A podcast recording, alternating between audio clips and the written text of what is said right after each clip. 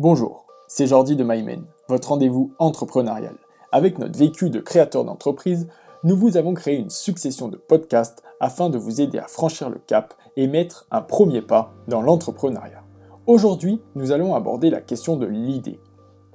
Comment trouver une idée de business qui est à la fois intéressante financièrement, mais aussi intéressante pour vous? Dans un business, il n'y a pas que l'aspect financier qui rentre en jeu. Vous devez aussi vous imaginer avec lui chaque jour au bureau ou à la maison. Il doit vous épanouir professionnellement, mais aussi personnellement.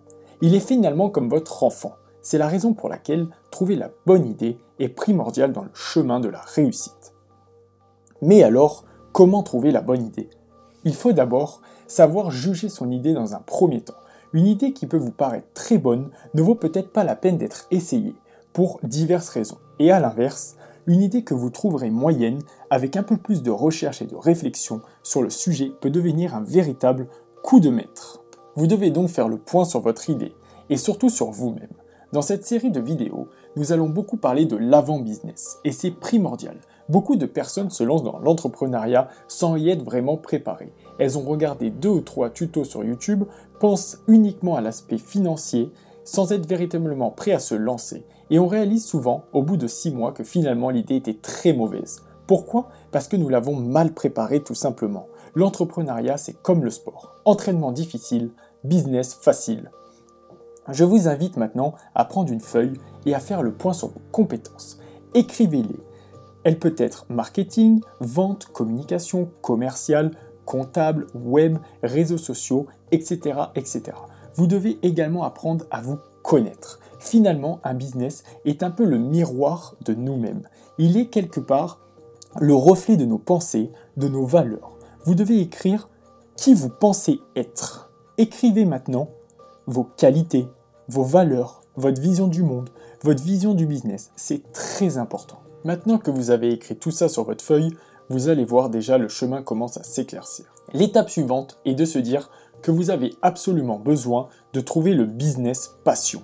C'est la passion qui va vous faire sortir de votre zone de confort. C'est la passion qui va vous faire surmonter les obstacles, qui va vous permettre de persévérer. Et c'est surtout la passion qui va vous guider. Vous devez maintenant écrire sur une autre colonne vos problèmes, ce que vous détestez dans votre vie, ce qui vous agace, ce que vous aimeriez changer, ce que vous souhaiteriez voir évoluer, être amélioré dans le quotidien, ce que vous aimeriez voir de différent dans le monde, chez vos amis, chez votre mari, chez votre femme, chez votre enfant.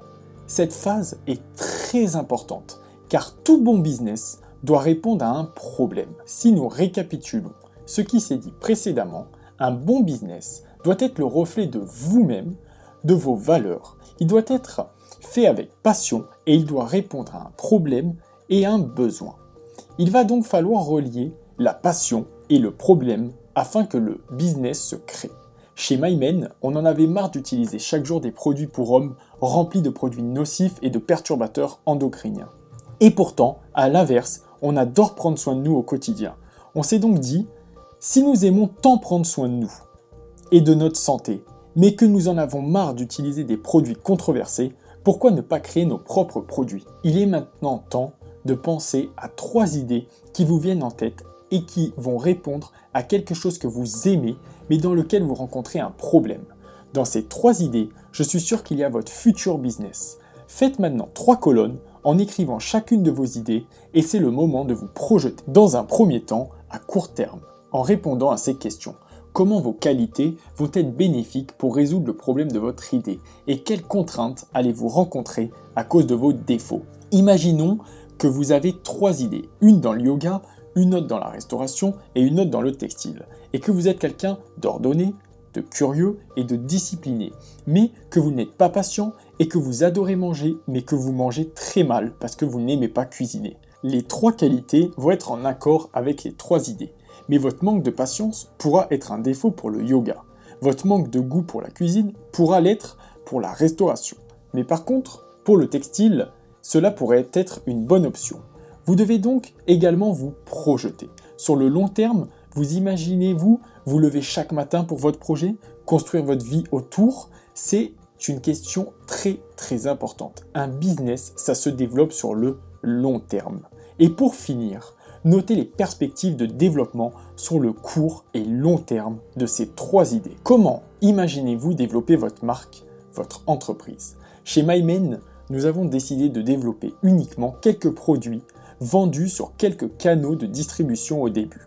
Et l'objectif est d'agrandir la gamme sur le long terme et les canaux de distribution. Pour finir, parmi ces trois idées, une en sortira vainqueur. Et ce sera le moment de tester votre idée auprès du grand public avant de le lancer. Et nous verrons ce sujet très intéressant dans une prochaine vidéo.